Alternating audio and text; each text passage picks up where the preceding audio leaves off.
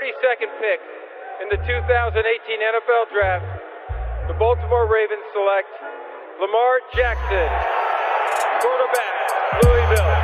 All right.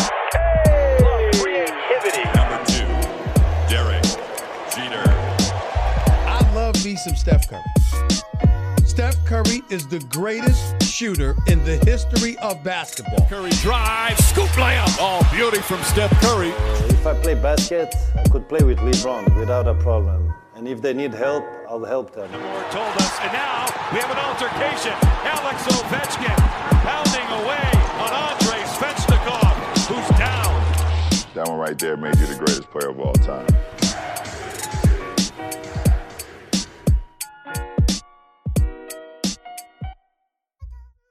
Bonjour la Hype Family, on est ensemble pour parler euh, de, MLB cette fois-ci, on a mis un petit peu la NBA et la draft de côté, 54e numéro, le, temps passe, on va vous parler un petit peu de, bah, de ce qui fait un petit peu le buzz et la hype aux États-Unis, la, nomination de Kim Eng à la tête des Marlins, euh, GM des Marlins, c'est quand même quelque chose dans les sports US puisque c'est la première femme tout simplement à atteindre un tel niveau dans une organisation des sports US. On va en parler, bien évidemment. On reviendra aussi sur les awards hein, puisque c'est tombé. On sait euh, qui est le CI Young et euh, le manager et même le, MVP de la saison et le rookie d'ailleurs. Donc on a toutes les catégories et tous les tous les awards qui sont tombés. On va en parler avec la team de The Strikeout quasiment au complète avec Marion. Salut Marion.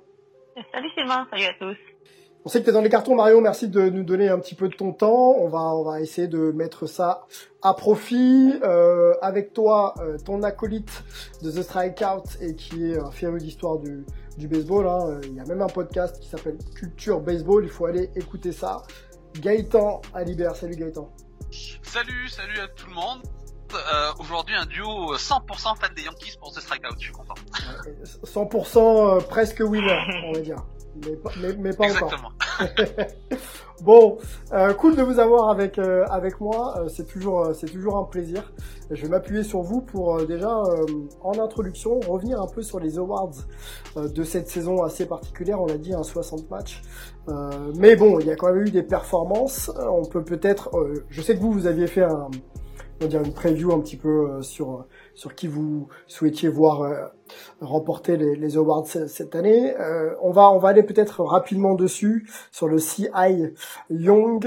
Alors il y a deux awards à chaque fois hein, pour ceux qui ne le savent pas, un en American League et un autre en National League par catégorie. Donc il y a CI Young, MVP bien sûr, Rookie of the Year, Manager of the Year et euh, j'ai été euh, quasiment complet. Donc sur les euh, CI Young Awards, eh ben, euh, on a Chen Bieber, Chen Bieber, euh, donc qui a été élu euh, en American League, et de l'autre côté c'est Trevor Bauer. Rapidement, logique respectée? Alors, logique respectée en American League, mais sans aucun problème, hein, puisque Shane Bieber, il aurait même pu prétendre au titre de MVP, je pense, cette saison.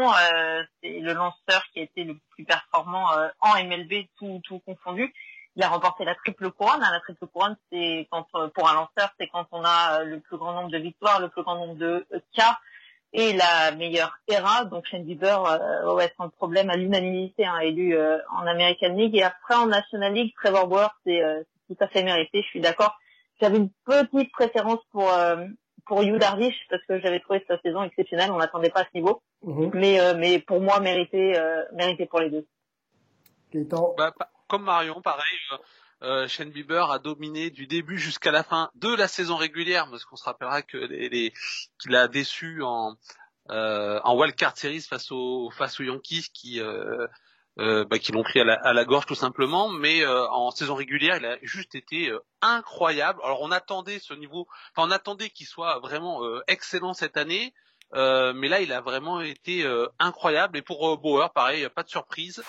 C'est vrai qu'il y avait ce petit challenge avec euh, Yu Darvish, mais il est quand même le favori de la plupart des, des suiveurs de la de la MLB. Et euh, voilà, en plus, il a fait beaucoup parler de lui euh, avant, pendant la saison. C'est quelqu'un qui euh, qui parle beaucoup sur les réseaux sociaux, sur YouTube. Voilà, qui aime bien clasher euh, Rob Manfred euh, à, à l'occasion. Donc voilà, il, là pour le coup, c'est une grande gueule, mais qui a assumé également son rôle sur le Rookie of the Year Awards, pareil, en American League, Kyle Lewis est, nommé Rookie euh, euh, de l'année avec les Mariners. Euh, très très belle saison hein, des, Mariners malgré tout. Et, et la National League, ce sera Devin Williams. Enfin, c'est Devin Williams. Pareil, même question, Marion, logique respectée pour toi? Euh, oui, moi j'en avais fait mes deux favoris quand on a fait le podcast The Strikeout, euh, Lewis et Williams. Euh, Lewis, donc euh, rookie champ extérieur des Mariners, qui a fait une excellente saison, qui domine quasiment toutes les catégories offensives pour les rookies. On avait beaucoup parlé de Luis Robert, un des White Sox, qui était désigné avant la saison rookie de l'année. Finalement, Luis Robert est un, excellent défenseur. Il a eu un Gold Glove pour pour sa première saison, donc très bon défenseur. Mais Lewis a été plus spectaculaire offensivement. Je pense que c'est ce qui a fait pencher la balance et puis on l'attendait peut-être un petit peu moins. Donc c'est une belle révélation. Mhm. Et puis David Williams, euh, le releveur des Brewers euh, complètement stratosphérique. Euh, cette saison, il a éliminé sur strikeout plus de la moitié des batteurs qu'il a affrontés. donc une grande grande perte et qui s'inscrit dans la dans la lignée de de Josh Hader, hein, le, le releveur, le closer de, de, des Brewers ces dernières saisons. Donc maintenant, on imagine déjà presque un trade de, de, de Josh avec les Brewers euh, mis sur sur David Williams. Donc pour moi, ouais, euh, amplement mérité pour les deux. Euh, pareil. Alors moi, c'est vrai que je, je, pour moi, la surprise en mécanique, ça pouvait éventuellement être Christian euh, Ravière, qui a, je trouve, fait une saison extrêmement étonnante dans un contexte difficile où il a tenu avec d'autres rookies la baraque quand les Astros étaient vraiment dans euh, dans l'eau dure. Mais voilà, pareil, Cal Lewis était attendu. Euh, c'est vrai que Roberts aurait pu profiter de la hype euh, des White Sox, mais euh, Lewis a vraiment les stats pour lui.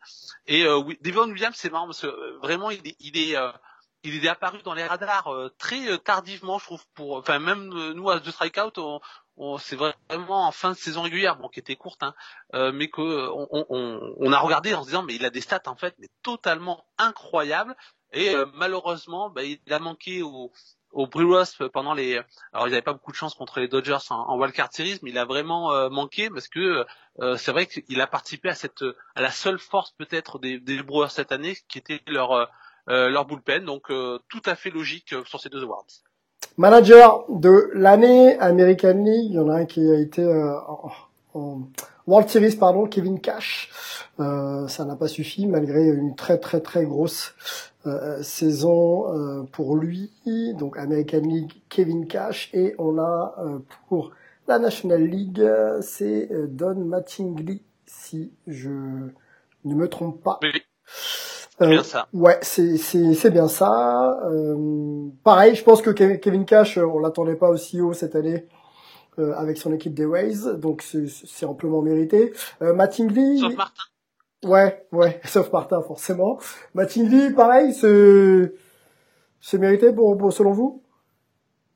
Oui, ah bah alors bah, Mattingly, euh, oui, parce que vraiment euh, le succès des Marlins. Alors bien sûr, il y a des il y a des joueurs qui ont qui ont performé euh, comme euh, à Rosarena, mais quand même globalement, c'est lui qui a su euh, à la fois garder un groupe concentré après le départ calamiteux des Marlins, alors pas forcément calamiteux sur le terrain, même si effectivement ils étaient prévus pour jouer dans les bas-fonds de, de, de, la ligue, mais à cause des cas de Covid hein, et, du fait que certains joueurs sont sortis euh, malgré la crise sanitaire. Euh, et puis ils ont eu pas mal de, de, de, blessés, je sais plus exactement, mais ils ont fait énormément tourner au niveau de la rotation des joueurs de position. Et en fait, il a réussi à la fois à tenir son groupe et à créer un groupe à partir de la mi-saison euh, pour pouvoir euh, construire quelque chose sportivement sur le terrain. Et pour moi, vraiment, sans que les joueurs aient démérité, mais c'est vraiment Mattingly qui a amené les Marlins en post-saison je, pour moi, ça ne pouvait être que lui qui récupère cet award. Et après, Cash, mais effectivement, pareil, hein, il a euh, avec un groupe, euh, une masse salariale très réduite euh, et en, en, en, manageant très intelligemment, et puis en c'est tout un travail aussi de, de, de, du front office et de l'encadrement et du staff des, des Rays. Mais voilà, avec peu de moyens, bah, ils sont allés jusqu'en World Series. Euh, et voilà, Cash, on, sait très bien que c'est un excellent manager depuis euh, quelques années, même s'il n'a pas forcément énormément euh, d'expérience encore sur sur le poste. Mais voilà, c'est c'était totalement logique là encore sur ces deux awards. Juste compléter ce qu'a dit Gaëtan, c'est ça, il, il, Matt McGill a utilisé 61 joueurs Ah, cette saison beaucoup. en 60 matchs, beaucoup. qui est complètement exceptionnel. Enfin, un, un chiffre qu'on n'avait jamais vu. Alors, bien sûr, la saison était, était très particulière, mais voilà, pour illustrer ce qu'a dit Gaëtan, ils ont eu au moins une vingtaine de joueurs touchés par le Covid en début de saison, donc il a fallu puiser. euh, il y a des joueurs qui avaient jamais joué au-dessus de la double A, hein, qui ont fait leur début en MLB. Donc euh, j'étais vraiment ravi pour Don Mattingly, c'était vraiment mérité ce, cet award, on les attendait pas du tout là. Puis Kevin Cash, euh, enfin voilà, 40 victoires en 60 matchs, euh, évidemment meilleur meilleur entraîneur en American League, même si avec Gaëtan, ça nous a fait beaucoup de mal, bien entendu. on ne dira pas pourquoi, hein, je pense que on, on est au courant. Enfin, après, c'est deux anciens de la maison, hein. C'est deux anciens de la maison. Oui, hein. c'est vrai. Formé à la maison. Cash 2009. Et, euh, Formé à la maison. Exactement. Euh, ce qui peut vous euh, vous consoler, c'est que bah il a pas gagné non plus, hein, Kevin Cash. Donc il est un peu dans la même lignée des, des Yankees pour le moment. C'est toujours Exactement. placé, mais, mais jamais gagnant. Allons sur, euh, je vous charrie bien évidemment. Allons sur euh, les MVP Awards. Euh, on attendait. Pourquoi pas Mookie? Moi, je m'étais dit, allez, un petit Mookie, même si la saison est un peu bah, pas irrégulière, mais elle, est, un peu en, si en dents on va dire. On a eu, on a eu donc deux MVP. Le temps que ma page s'affiche, voilà, Freddie Freeman pour la National League et et, et en face c'est bah, José, José José. qui qui, Ouais. euh, qui qui fait quand même lui une grosse grosse saison avec les White Sox. Euh, ouais, je pense. Je vais pas vous poser la question de du mérite ou pas. Je pense qu'à ce niveau-là, de toute façon, il n'y a pas il y a, il y a pas trop de hasard. Euh, Est-ce que ces deux joueurs sont partis peut-être pour truster les premières places dans les dans les années à venir? Est-ce que c'est c'est un message envoyé un petit peu à tous les autres joueurs de la ligue? Ouais, on est là et on peut il va falloir compter aussi sur nos performances maintenant. Moi, moi, je pense que c'est plutôt l'inverse, c'est un peu le titre pour récompenser leur carrière. Ah ok. Euh, c'est pas des débutants qui et Abreu, ils ont, ils ont un, en fait, ils ont un parcours, euh, je pense que Gaëtan sera d'accord, ils ont un parcours un, un peu similaire, ils ont tout connu avec leur club, euh, ils ont connu euh, les bas-fonds. Euh, Freeman, il a, il a commencé plus tôt que, que José Abreu, mais, euh, mais, mais les deux ont connu les, vraiment les, les, les saisons catastrophiques pour d'un côté les, euh, les Braves, pardon, et, Ouais. et de l'autre côté les White Sox, c'est des joueurs qui ont, qui ont tenu la baraque, qui ont été fidèles à leur club, euh, qui ont jamais euh, demandé un transfert, qui ont été vraiment des joueurs euh, exemplaires au niveau comportement et au niveau sportif. Hein, ils ont fait, ils, ils ont des excellentes saisons derrière eux, mais ils n'avaient jamais été récompensés jusque-là parce que leurs équipes n'étaient pas au top. Euh, cette année, c'était le cas. À la fin, les, les Braves ont encore euh, remporté la National League Est, et puis les White Sox nous attendaient peut-être vainqueurs de leur division. Finalement, ils n'ont pas gagné, mais ils se sont qualifiés pour les playoffs. Donc moi, je trouve que c'est plutôt la, récompense de leur carrière plus que que, que, un, trophée qui sera qui sera amené à, à se renouveler. Enfin, c'est mon avis. Euh, pareil, euh, ah, effectivement, je pense que euh, alors autant Freddy Freeman quand même, je pense qu'il peut encore, euh, par exemple, il prétend. Enfin, c'est un joueur qui a toujours été euh, extrêmement performant, euh, qui euh, voilà, c'est pas euh, voilà, je pense qu'il pourrait par exemple l'année prochaine encore s'inviter euh, euh, dans dans la course. José Abreu, je suis peut-être un peu plus euh, un peu plus réservé, mais Ouais. comme Marion, je pense qu'il ça euh, c'est une récompense pour euh, pour leur carrière, même si elle n'est pas forcément encore euh, terminée. Hein. Euh, mais euh, ils profitent, surtout peut-être pour José Abreu, ils, ils profitent d'une saison courte. Donc euh, à voir après avec euh, à nouveau une saison de 162 matchs si euh, tout se euh, se passe bien. Euh, mais c'est sûr que dans dans chaque ligue euh, il y a de la concurrence. Même pour Mike Trout, bah, qui maintenant a, a une bonne partie de sa carrière derrière lui, qui était considéré jusqu'à aujourd'hui comme le meilleur joueur du, du baseball. On a vu que Mookie Betts commence à, à, à rentrer dans, dans la discussion pour le, pour le meilleur joueur euh, actuel du, euh, du baseball. Et avec toutes les pépites qui arrivent, euh, Acuna, même s'il a été décevant cette année, euh, Soto et, et, et j'en oublie Tatis Junior, etc. Tatis, ouais, ouais. Euh, Machado qui est toujours là, Bryce Harper qui, qui, qui a refait parler de lui cette année. Euh, Il y a de la concurrence pour le titre de MVP et pour même le titre de meilleur joueur du baseball actuel. Bon, bah ça, ça nous, ça va nous ravir ça, parce que ça va donner vraiment des performances et des émulations euh, top top niveau là pour la pour la saison à venir. Euh, rentrons, Marion, si tu le veux bien, et Gaëtan également dans le gros dossier, la grosse hype de la MLB. Tim Eng, euh, depuis vendredi dernier, euh, rentre dans l'histoire, est entré dans l'histoire. On faisait euh, le point avec avec vous, chers auditeurs, et, l'équipe de The Strikeout sur ce léger conservatisme que pouvait avoir la, la MLB dans les questions sociales et sociétales.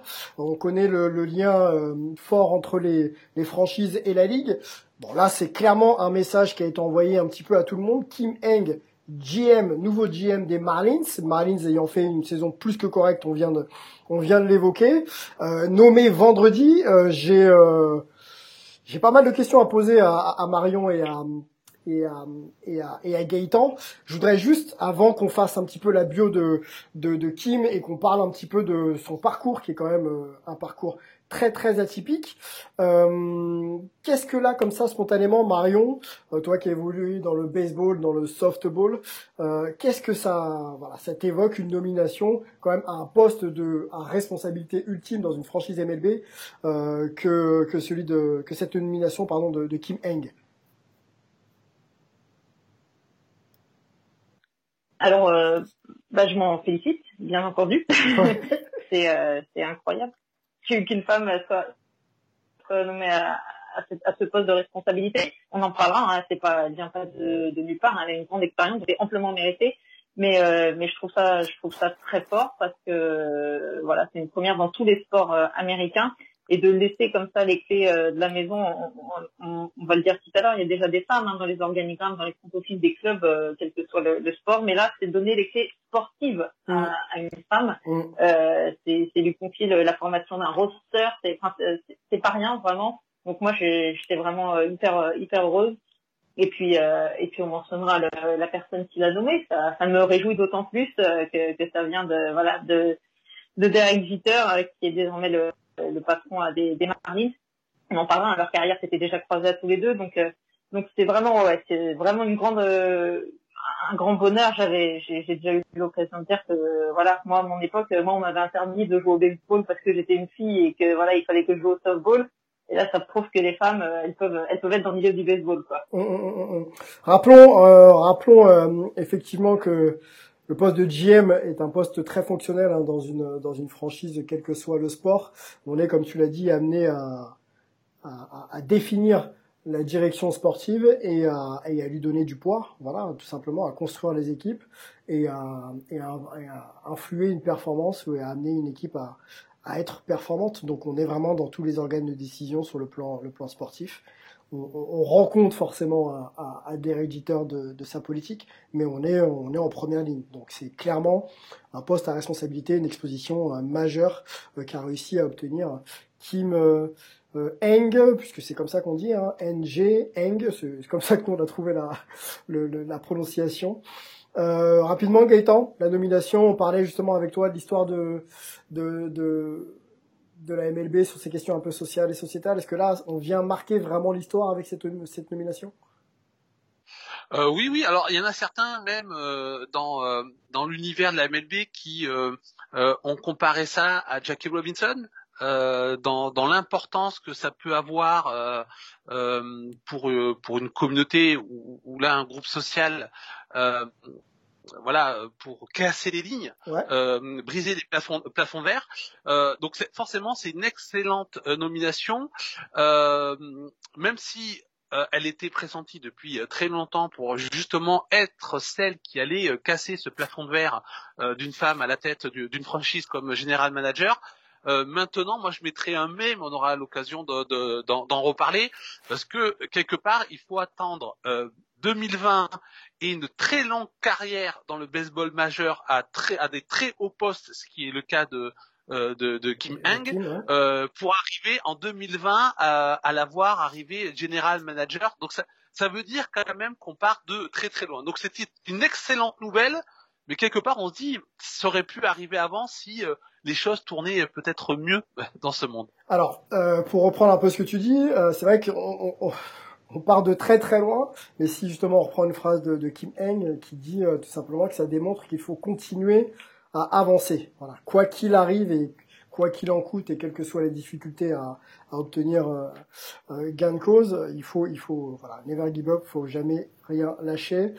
Euh, allez, allons, allons euh, sur la bio de, de Kim Heng pour ceux qui ne la connaissent pas.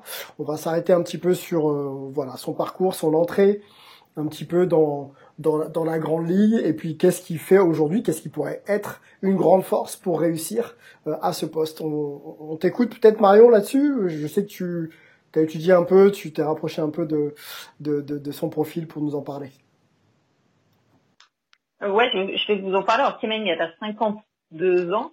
Euh, elle est née dans l'Indiana et elle a des origines chinoises. Hein. Son père est américain mais d'origine chinoise. Sa mère est thaïlandaise d'origine chinoise. Donc non seulement elle brise, euh, on a dit, le plafond de verre pour les femmes, mais c'est également euh, la première fois qu'en fait une personne d'origine euh, asiatique est euh, nommée GM dans au baseball, en MLB. Mmh. Euh, il y avait un responsable, il y a le directeur des opérations baseball des, des Giants, hein, qui est également d'origine d'origine asiatique, mais en GM c'est une première. Donc c'est pour elle une double double première. Hein. Donc elle donne des, des espoirs aux femmes et aussi aux personnes, la minorité asiatique qui est très souvent sous-représentée hein, dans les sports américains. Donc c'est une double double bonne nouvelle. Euh, elle a fait ses études à Chicago, euh, où elle joue au softball d'ailleurs. C'était la, la, capitaine de l'équipe de softball de l'université de Chicago.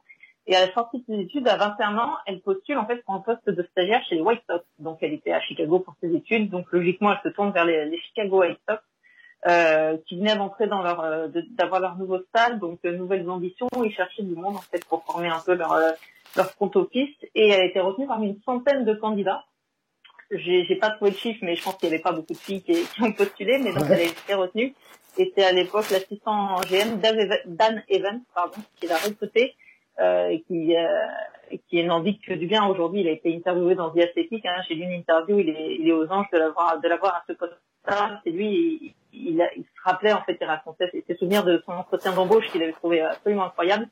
Euh, dès les premières réunions, elle posait des questions même aux, proprios, hein, Gérard euh, des, des, White Sox. Elle n'hésitait pas à prendre la parole dans les réunions au milieu des gars qui étaient là depuis euh, depuis très très longtemps. Elle avait la vingtaine, elle avait 21 ans, et tout de suite, elle a vraiment imposé sa sa marque, euh, euh ses qualités. Hein, tout d'abord, qualité humaine, et donc très vite, elle est elle est montée en fait petit à petit en, en grade au sein de au sein des, des White Sox.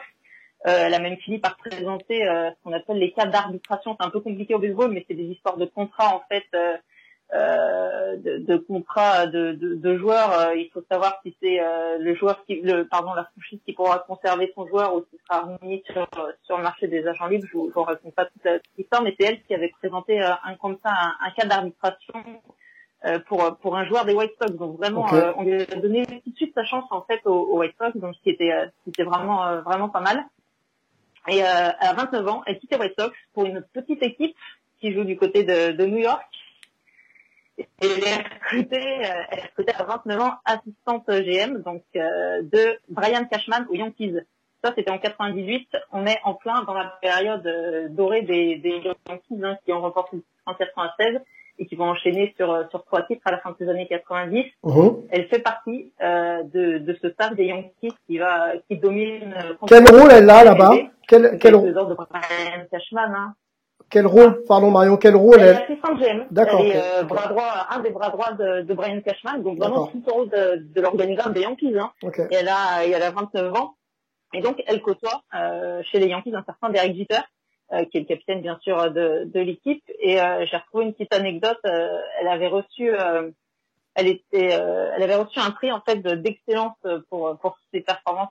elle avait été récompensée par la presse new-yorkaise pour pour son rôle d'assistante GM comme ça.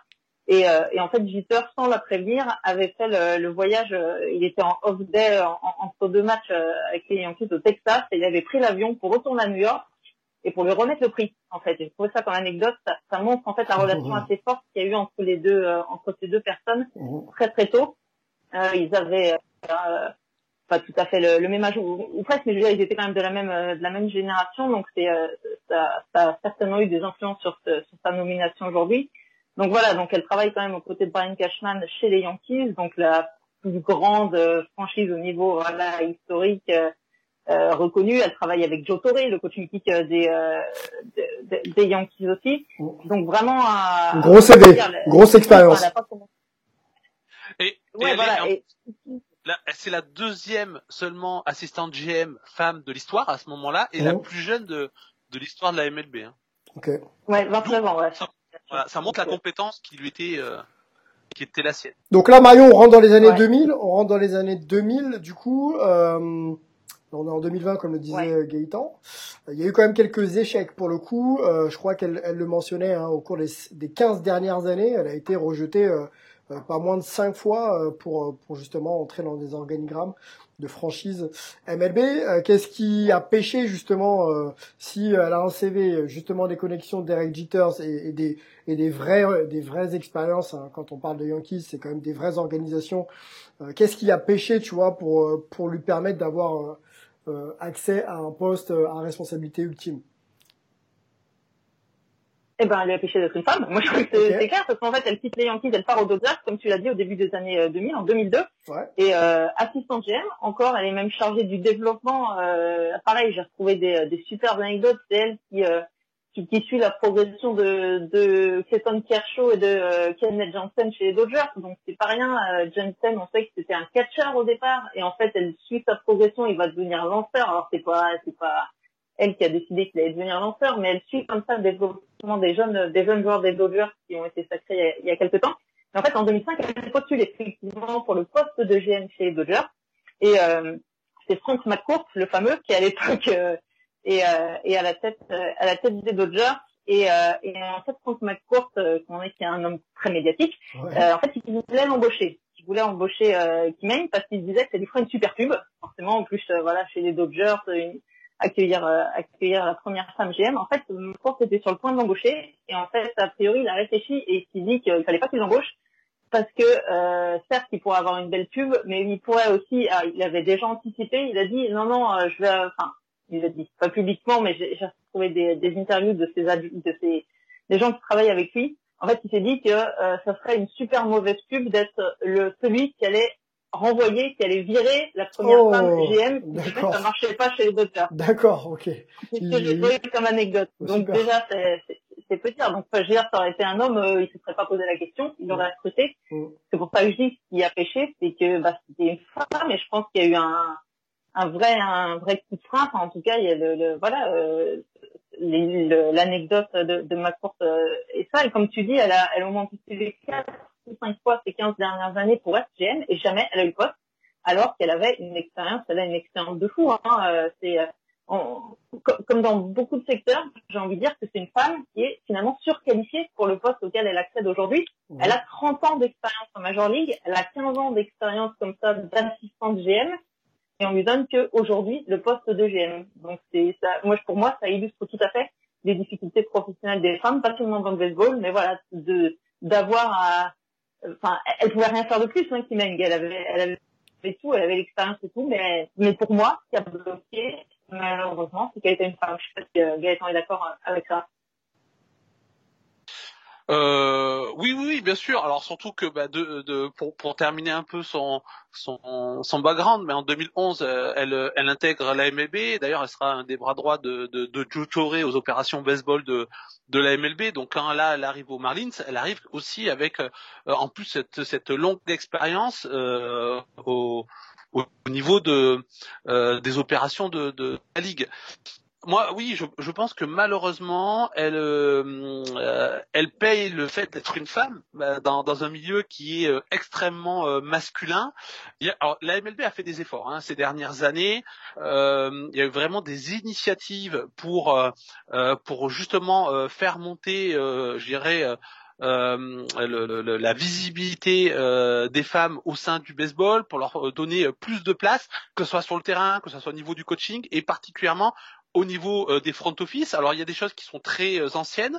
Euh, par exemple, à partir de 99, euh, Butts League, donc l'ancien commissaire de la MLB, met en place ce qu'on appelle la Butts League Rule, où en gros il demande dans un mémo à toutes les franchises de de vraiment accorder de l'aide importance euh, au, quand ils recrutent des candidats pour des postes dans les front office à, à des gens qui sont issus de, de minorités, mmh. dans lesquels on va mettre malheureusement, enfin on, on, met souvent les femmes qui sont pourtant la deuxième partie, la deuxième moitié de l'humanité dans cette catégorie, mais voilà, en gros de, de faire un effort euh, là-dessus. Alors c'est pas que les femmes, hein, ça peut être aussi les personnes afro-américaines, asiatiques, euh, latino-américaines, etc. D'ailleurs, ça sera repris euh, trois ans plus tard par euh, par la NFL. puis de ces dernières années, on a vu pas mal de pas mal de mise en place aussi de de, de, de, de camps d'entraînement pour les jeunes femmes par des franchises. voilà, pour vraiment que du terrain jusqu'au front office, on ait plus de femmes. Alors ça a relativement marché puisque en 2018, l'Institut pour la diversité et l'éthique dans le sport a donné à la MLB le, le, la note de C, euh, c'est-à-dire qu'il y a à peu près 30% de femmes dans le baseball organisé. Euh, mais ce qui fait pas beaucoup en fait, hein, ce qui fait 188 euh, femmes euh, dans des postes d'opération du baseball. Qu'est-ce que tu appelles le, baseball organisé? Qu'est-ce que tu appelles le baseball alors, organisé, baseball organisé pardon, alors, c'est baseball organisé en gros c'est l'AMLB et les ligues mineures. Voilà, donc en gros on a 188 femmes dans les postes, on va dire, qui sont liés aux négociations de contrats, analyse de données, le, le, le, scouting, mais vraiment de l'AMLB jusqu'à la jusqu'aux ligues d'instruction euh, donc ça fait pas énorme parce que quand même on sait que les euh, ça, ça, ça, il y a beaucoup de monde dans ces structures-là, donc 188 femmes, euh, c'est pas énorme. Et puis pour prendre un exemple, euh, en 2018, si je me trompe pas, euh, on a la Amanda Hopkins qui devient la deuxième femme de l'histoire à devenir scout à plein temps au niveau de la MLB. La première c'était Edith Houghton en 1946. 1946, 2018.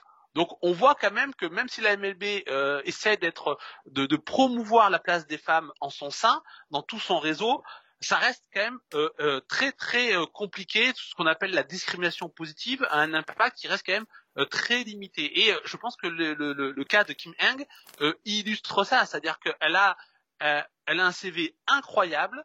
Elle a été recrutée par les plus grandes équipes, les Yankees, les Dodgers. là, cette expérience à la MLB, et au final, c'est pour ça que je disais tout à l'heure, oui, c'est génial, mais elle a été recrutée par qui?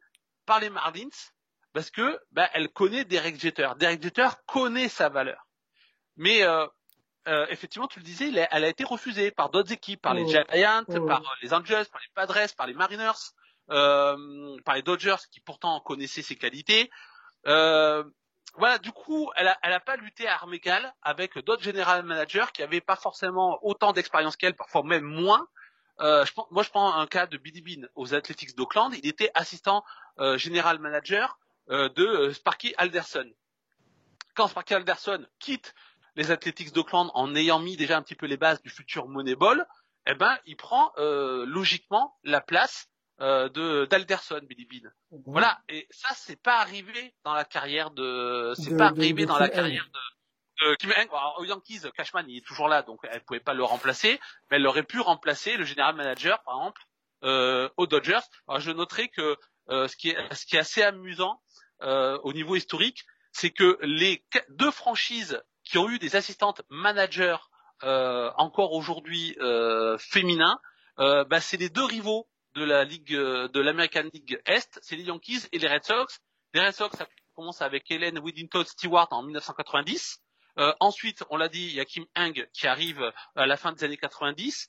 Et puis ça va être euh, Afterman qui va la remplacer quand elle euh, quand elle part aux Dodgers et Raquel Ferreira qui elle est devenue bah, l'année dernière la nouvelle assistante générale manager alors qu'elle était déjà vice-présidente des opérations aux Red Sox. Voilà donc c'est de, de, des rivaux que ça se fait. Alors là, je, t'écoute attentivement. Déjà, j'ai un peu l'impression que la MLB, au-delà de faire les efforts, a une vraie avance sur certaines ligues, on va pas on va pas traverser l'Atlantique, mais euh, sur les sports majeurs euh, en Europe, euh, on n'entend pas autant de noms féminins. On se posait d'ailleurs la question de savoir quel profil pouvait ressembler à celui de Kim Heng en Europe, mais c'est assez difficilement comparable. Mm. on a on a fait un petit point avec toi sur la dimension un peu politique et sport aux États-Unis. Est-ce que Kim Heng n'était pas finalement l'instrument d'une politique euh, non assumé par, euh, par, par les franchises, euh, tout sport américain confondu? Entre, entre, guillemets, comme le disait Marion tout à l'heure, bon, on prend une femme pourquoi? Pour ses qualités ou est-ce que on, on, va aussi penser à sa propre communication et à ses propres démons, si je puis dire? Tu vois ce que je veux dire? Est-ce que elle n'était pas un peu le centre de tout ça finalement, malgré ses compétences avérées, quoi. Euh, alors Marion l'a très bien dit, je pense, avec son anecdote sur Frank McCourt, mais euh, euh, quand il faut briser euh, une ligne, euh, une ligne rouge pour certains même. Hein. Euh, quand il faut briser un plafond vert, c'est jamais évident et ça demande énormément de volonté, de volonté personnelle, de volonté collective, voire une volonté politique. Euh, c'est ce, que c'est ce que a eu Brank Rickey euh, quand il a décidé euh, d'engager Jackie Robinson en 1945. Euh, il a dit voilà maintenant il faut c'était pas qu'une histoire de, de, de, de, pognon pour Brank Rickey même s'il aimait bien parler des billets verts à ce moment-là mais on sait aussi que c'était pour réparer une injustice que lui-même avait connue par rapport à un ancien coéquipier afro-américain quand il était coach en universitaire et donc il voulait réparer quelque chose dans cette Amérique-là. Euh, alors est-ce que je ne sais pas si euh, euh, Jeter a euh, aussi cette conscience-là. Hein, je, euh, je, ça, je, je peux pas, je peux pas être dans son, dans sa tête. Hein, euh, mais effectivement, ça, ça demande quand même une certaine volonté. Je dirais que Brandt quand il le fait avec Jackie Robinson, c'est une vraie prise de risque. Jeter, c'est moins une prise de risque parce qu'on l'a dit, elle a un CV incroyable, les compétences, elle l'a, elle va réussir, pas réussir. Ça, on verra. L'avantage, elle est dans une, dans une franchise où elle aura peut-être euh, le temps de, de, de, de, de construire avec des gens qu'elle connaît euh, à, à, la tête de la franchise. Mais la prise de risque, euh, elle est moindre. Mais le symbole reste forcément extrêmement important à mhm. l'ère de MeToo. Au moment où Trump est défait, c'est aussi la période de Megan Rapinoe donc d'athlètes féminines qui euh, ça peut devenir un exemple.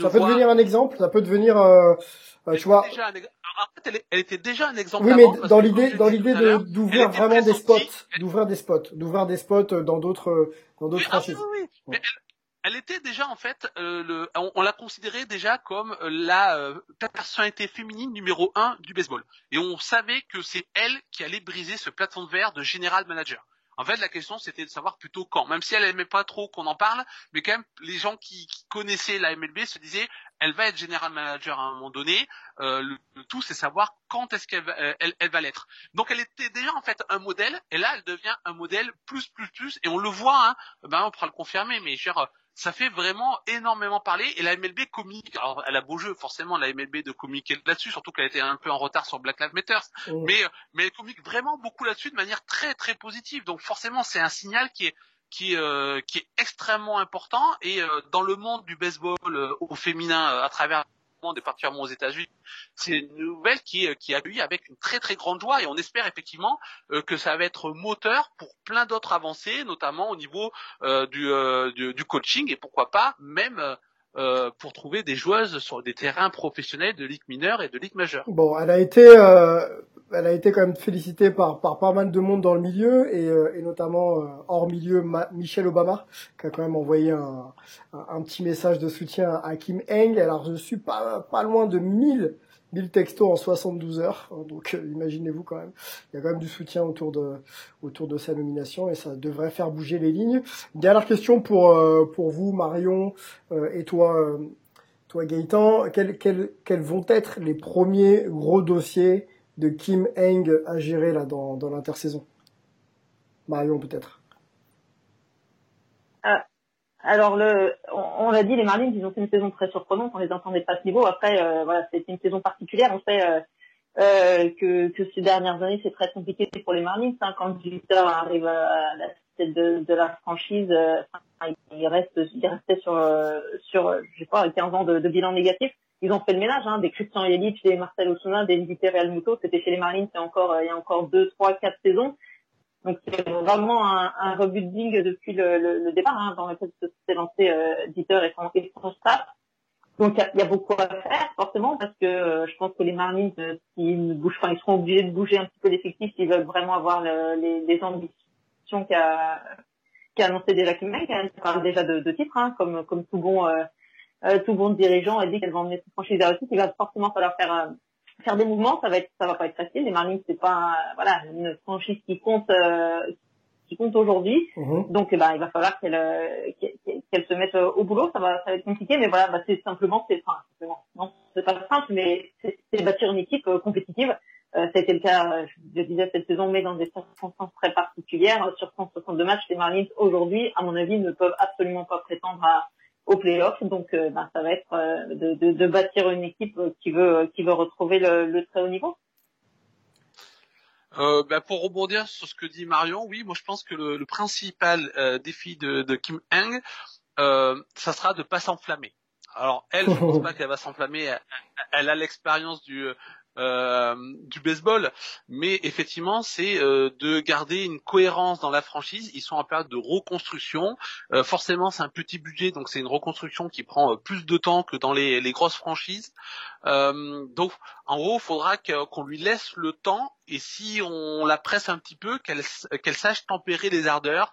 peut-être d'un jeter ou de ses partenaires, des fans bien entendu, parce qu'on peut être grisé hein, après la saison qu'ils ont vécue on, on, peut être grisé euh, et se dire euh, ah mais peut-être qu'on peut on peut gagner. Mais Marion elle a, elle a raison hein, ils sont pas encore prêts sur une vraie saison de de 162 matchs. Donc voilà moi je pense que le, le son principal travail ça sera de construire une équipe peut-être. des ardeurs ouais, construire sereinement mmh. une équipe. Ils mmh. ont il voilà, il y a du bon matériel et la saison elle l'a montré mais il faut pas se griller de suite. Bon et eh ben on, on va suivre ça. Euh, ce qui va être intéressant, c'est de voir aussi comment elle peut gérer euh, toute cette pression médiatique hein, qu'il va y avoir autour de autour d'elle forcément et de Derek Jeter. Hein, ça fait quand même deux euh, deux superstars à des postes différents euh, dans, dans une franchise qui, qui doit forcément faire mieux chaque saison. Hein, c'est ce qui sera attendu.